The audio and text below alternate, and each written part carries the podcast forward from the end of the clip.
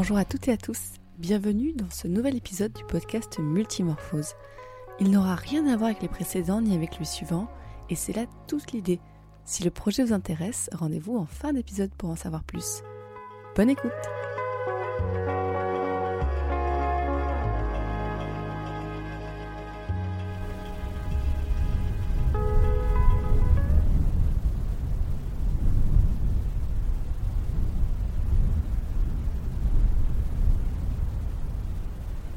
J'ai reconnu sa gueule de déchu dès le premier regard. Puis j'ai pensé 30 ans. C'était le nombre d'années qui s'étaient écoulées depuis notre dernière conversation. Je tenais un stand dans ce premier salon de l'emploi d'un gros bourg rural. Je l'ai évidemment reconnu. Il avait marqué mon adolescence. C'était mon meilleur ami, Jean-Philippe, qui me l'avait présenté. Jean-Philippe et moi, nous étions devenus inséparables de notre première discussion.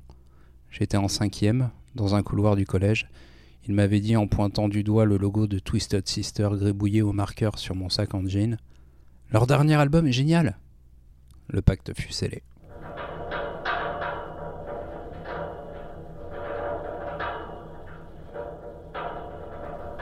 Dans ce collège rural du Nord, nous étions si peu à écouter du métal au milieu de ce bourbier qu'était la musique du début des années 80. Écouter du hard rock, du heavy metal, le terme métal ne viendra qu'après, c'était un acte d'affirmation de soi, une déclaration d'existence, trouver un moyen de ne pas appartenir à la masse. Ils avaient l'air si à l'aise, les autres. À l'aise avec leur corps, les filles, au milieu de la cour, dans les couloirs. Ça, je leur enviais, cette facilité à être. Ce que je ne leur enviais pas, c'était la médiocrité. J'étais un gamin intelligent, trop pour certains. On me l'avait fait payer. Je voyais cette crasse qu'ils avaient autour de l'âme, cette couche grasse de bêtises et d'ignorance et leur comportement de meute, de jeunes mâles et femelles alpha et l'allégeance au bon comportement, celui de la majorité, docile, grégaire. Et puis, il y avait la honte, celle de mon monde, de ma famille. J'étais heureux. Mes parents sont des gens bien, mais j'étais pauvre. Maintenant, on dirait issu des classes populaires, vocabulaire délicieux, pudique, propre, respectueux, non segmentant. C'était une pauvreté légère, pas d'indigence. Comprenez-moi bien une chose plus subtile, une zone grise. Toujours compter, voir ma mère compter tout, tout le temps, porter des fringues, donner ou acheter sur le catalogue de la redoute ou chez Auchan, du pas cher, le moins possible, pas de marque. La voir nous dire non alors qu'elle aurait voulu dire oui, avec la frustration, parfois, elle le disait plus durement qu'elle ne l'aurait voulu. Je décidai rapidement de ne plus demander. Enfin, pas très souvent. Ce que je voyais dans ses yeux si elle refusait ne me plaisait pas. Un gamin intelligent et gentil, lui disaient les instituteurs. J'avais appris à ne pas lui faire ressentir la honte. Une humiliation qui ne dit pas son nom, à laquelle on s'habitue.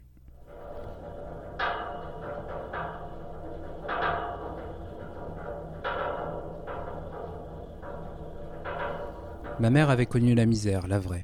Elle me l'avait fait comprendre alors ce que nous vivions n'était pas le pire. Je l'avais intégré. Nous étions de la classe ouvrière, mais chez moi, on croyait à l'école, on respectait le savoir. Ce fut l'arme la plus puissante que me donnèrent mes parents. Je l'utiliserai. L'ascenseur social n'était pas tout à fait en panne durant les années 80. Je serais dans les derniers à le prendre. L'acte fondateur de mon attirance pour cette musique fut un t-shirt. C'est un souvenir clair, bien enquisté dans ma mémoire. Sublimé, évidemment, mais fondateur. Cela se passa à la fin des années 70, je devais avoir entre 8 et 10 ans. Le fils d'une voisine, dans une bar HLM de Valenciennes, pleine de jeunes parents nés durant le baby-boom, porta un jour un t-shirt de Killers d'Iron Maiden la première représentation d'Eddie's Head. Il faisait chaud. Je jouais avec les autres gamins sur les grandes pelouses entre les bars. Il est sorti du hall et je me suis arrêté. J'étais fasciné. Effrayé, un peu aussi, mais surtout fasciné. Il y avait quelque chose de sombre, de puissant dans ce portrait d'une créature pas tout à fait humaine, grimaçante avec à la main une hache. Et puis il y avait cette autre main crispée, agrippée au t-shirt d'Eddie, dans un dernier sursaut de vie je lisais un nom écrit dans cette police étrange, Iron Maiden. Un nom anglais, évidemment. J'étais incapable d'en comprendre le sens, mais cela lui donnait plus de puissance encore comme une incantation. Inoubliable. Dans ma tête, une pensée naquit, lancinante, envoûtante. Quelle pouvait être la musique jouée par ce groupe pour être illustrée par un tel dessin? Quelle puissance devait-elle avoir pour correspondre à cela? Je ne le sus que plus tard, je n'ai pas osé lui demander de me faire écouter.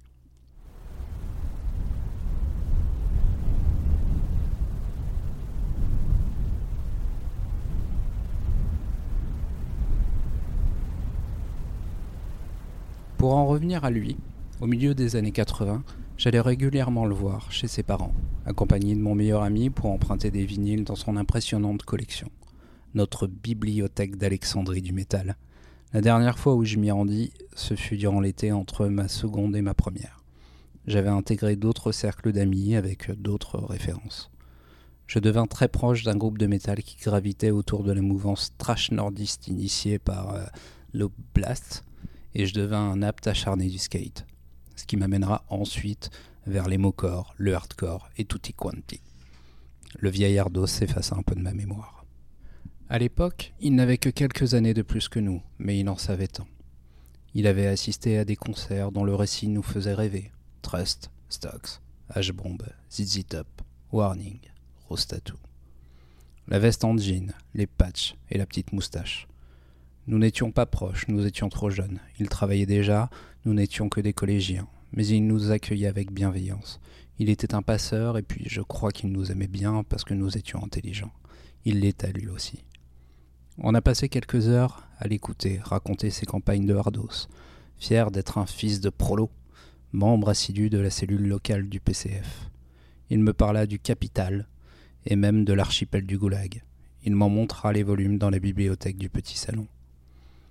Il avait un caractère bien trempé, celui que l'on acquérait dans les luttes sociales qui ravageaient le Nord depuis le début des trente piteuses. Il était un de ceux nombreux, retrouvant de leur dignité dans les riffs et les refrains scandés le point levé. C'était une musique de prolétaires, de fils de petites gens, de révolte, de colère, une musique pour oublier le métal. Les guignols déguisés dans les concerts et montrant leurs fesses aux caméras à décérébrer n'existaient pas pas encore. Le voir me fit revenir en mémoire mon premier acte de bravoure de metalhead adolescent. Un acte futile mais qui était si important pour le gamin mal à l'aise dans un corps qu'il avait fait doubler de volume durant sa première année de CM2.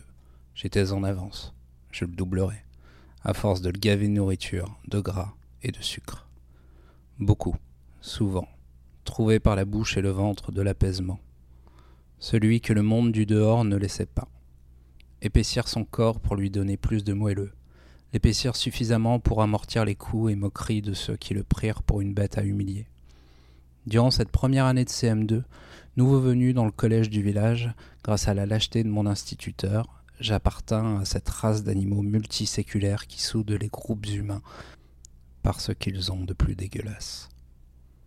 J'avais patiemment, et discrètement pour ne pas éveiller les soupçons de ma mère, élimé le genou droit d'un de mes jeans pour obtenir une déchirure comme celle des musiciens que je voyais dans Hard Rock Magazine ou Enfer Magazine. Je fus le premier à venir un samedi matin, avec un jean déchiré au genou. Mon travail de sap discret avait payé le matin même. En tirant un peu le tissu, une superbe trouée s'était ouverte.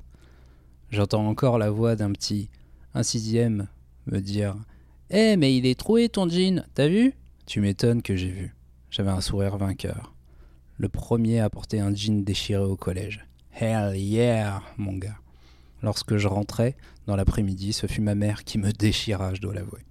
Un patch Venom fut cousu. Fissa sur le pantalon, parce que tu ne vas pas aller au collège avec des vêtements troués, jamais. Sa réputation de bonne mère de famille était en jeu. Ma réputation de hardos ne faisait pas le poids. J'avais gagné le droit de porter un écusson de Venom, ce n'était qu'une demi-défaite. En plus, c'était le groupe le plus scandaleux du moment, même dans le milieu du métal. Au fond, j'avais gagné. Cela ne faisait que deux ou trois ans que j'avais acheté Power Slave. Évidemment Iron Maiden.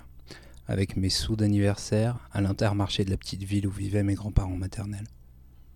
Deux ou trois années que ma vie avait changé. Cette musique était devenue ce que j'étais. Elle me donnait une identité à moi, le petit gros, mal fagoté, bon élève avec une culture générale qui étonnait ses profs. Elle m'avait ouvert de nouveaux horizons. Elle me permettait d'être quelqu'un de différent, tout en intégrant une communauté dont beaucoup étaient intelligents, curieux. Pas des filles au collège par milliards d'os, ça viendra au lycée. Elle abordait des thèmes étranges et sombres qui ne pouvaient que me fasciner. Avec Iron Maiden et son album s'ouvrait à moi ce dont j'apprendrai bien plus tard le nom, les mauvais genres. Elle était aussi, même si cela peut paraître absurde aux non-initiés, un puissant facteur d'érudition. Je plongeais dans les textes des albums détaillant toutes les subtilités, ou pas, des pochettes et des références à des ouvrages, d'une, d'Herbert, des écrivains, j'ai découvert Lovecraft avec le livre Live After Death de Maiden, à des personnages plus ou moins recommandables, Ozzy et ce cher Aleister Crowley, ou à des périodes historiques. Il y a eu aussi le cinéma, les films d'horreur, gore, bien saignants. Cette révélation que fut Cauchemar sur Elm Street, Hellraiser, et la lecture du premier livre de sang de Barker. Ceux de King, la collection Gore et Mad la Bible.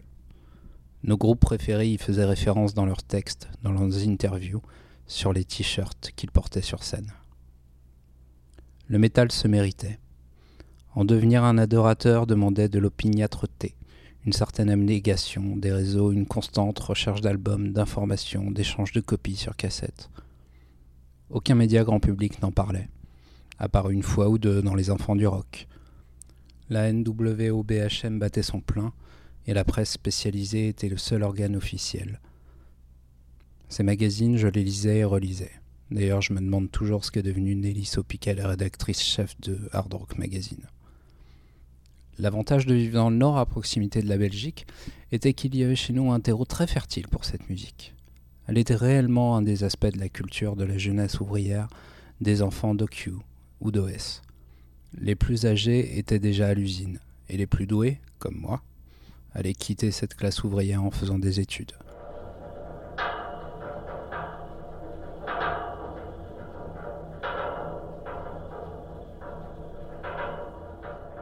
J'étais un élève curieux, plutôt brillant en classe, qui dévalisait la bibliothèque de son village, dévorant livres et BD, Brussolo, Lovecraft, Liberator, Tardy, Baudelaire, les livres dont vous êtes le héros du mauvais genre au classique, de la littérature en livre de poche ou brochet, tout ce qui avait une aura de ne pas recommandable, obscur, violent, ésotérique, tout ce qui me paraissait compatible avec l'imagerie du métal.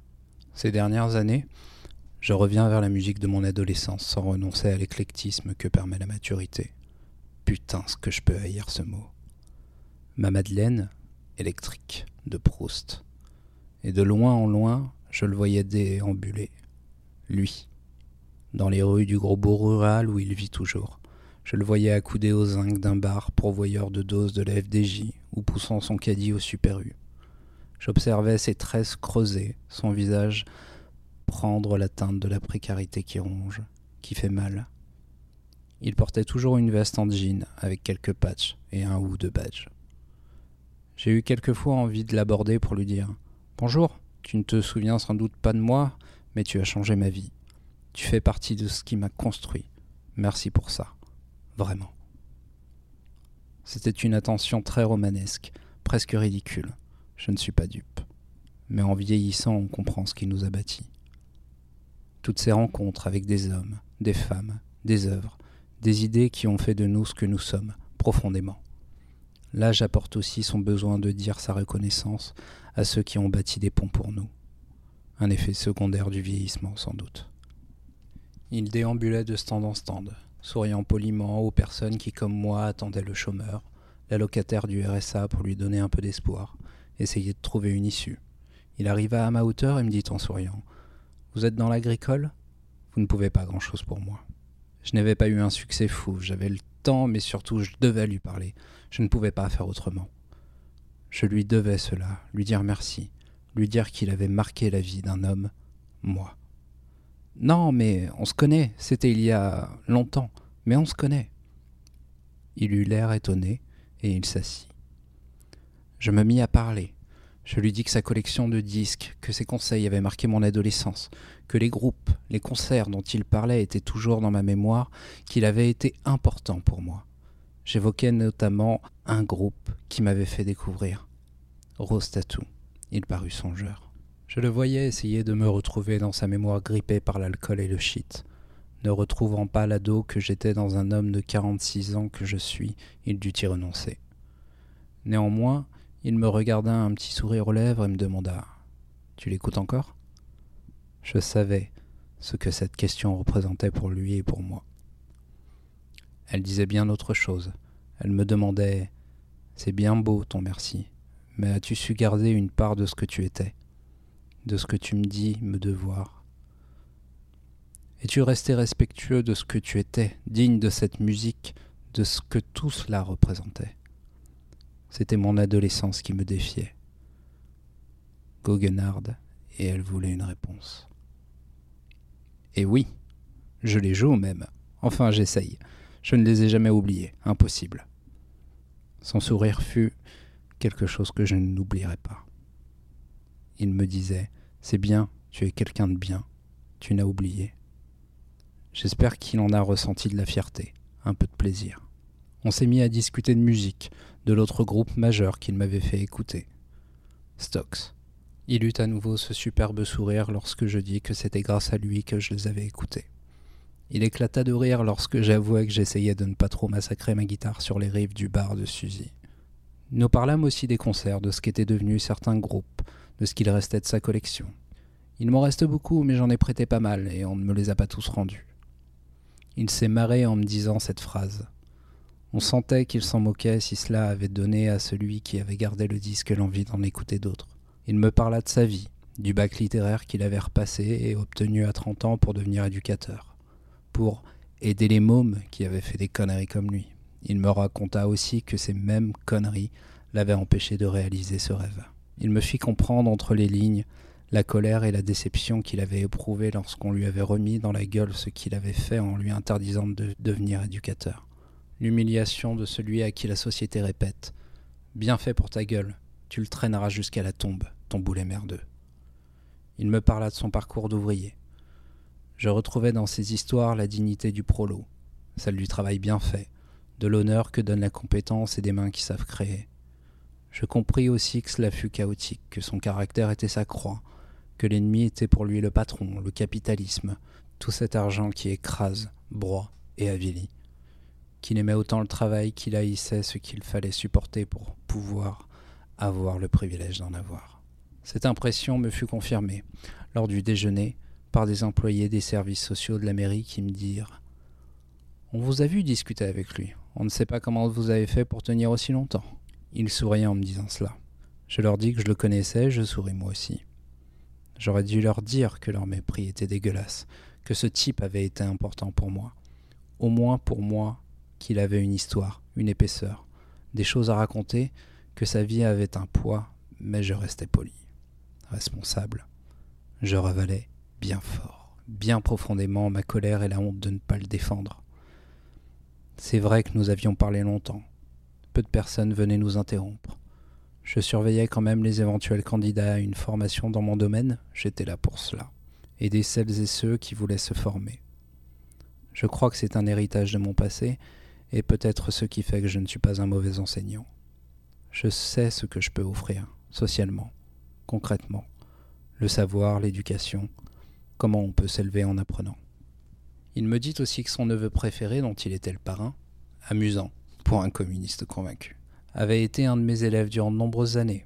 Ce fut une évidence. Ses gestes, ses tics de parole, ses intonations, tout y était. Le gamin avait été aussi marqué par celui qu'il était en face de moi. Arriva l'heure du déjeuner. Quelqu'un annonça que le forum fermait jusqu'à 14 heures. Il se leva et je le raccompagnai jusqu'à la porte. Il me dit au revoir, souriant, et tendit la main vers moi. Ce ne fut pas deux hommes mûrs qui se saluèrent, non. Ce fut deux jeunes ardos du Nord dans les années 80 qui le firent. Avec cette poignée de main que l'on faisait tous à l'époque, un signe de reconnaissance, presque tribal. Un truc que je n'avais plus fait depuis des décennies, mais lui le faisait toujours, et j'acceptais le geste comme une évidence, sans hésiter. Nos deux mains se serrèrent, pouces mêlés. un peu comme on saisira la main d'un adversaire au bras de fer. Je ne me sentis pas ridicule. De l'extérieur, ça l'était sans doute, mais jamais je n'aurais fait différemment. C'était un signe de respect qu'il m'offrait. Je n'étais pas indigne de mon passé. Je disais au revoir à mon adolescence, je disais au revoir à ce que je fus, à mon origine, pas des adieux. Je ne saluais pas quelqu'un de peu, un pauvre type, qui buvait trop, fumait trop, à la gueule trop ouverte et trop bruyante, un rebelle piégé par ses rébellions, mais à un homme qui m'avait donné, transmis quelque chose d'intangible, de ténu, que, sans doute, seul moi pouvais comprendre, en mesurer toute l'ampleur. Je disais au revoir à un mec bien avec qui j'avais partagé, à nouveau, un peu d'humanité, de chaleur. Je disais au revoir à un fils du métal.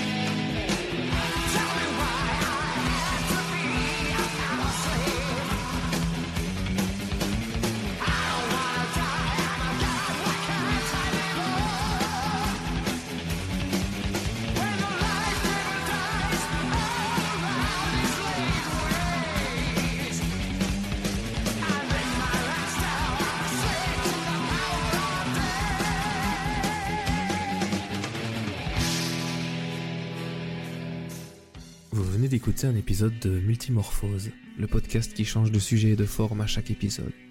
Si vous voulez proposer un sujet, envoyez un message à l'adresse mail en description de cet épisode. Retrouvez nos autres épisodes sur toutes les applications d'écoute de podcast, sur notre hébergeur Ocha, sur Twitter et Facebook, mais aussi et surtout sur le site de notre label Podcut à l'adresse podcut.studio. D'ailleurs, moi je suis Simon. J'ai déjà participé à des épisodes de Multimorphose et je participe au podcast L'école des facs, qui fait aussi partie de Podcut. Pour soutenir le label, vous pouvez contribuer à notre Patreon avec quelques euros à l'adresse patreon.com slash. Et à bientôt pour un nouvel épisode de Multimorphose.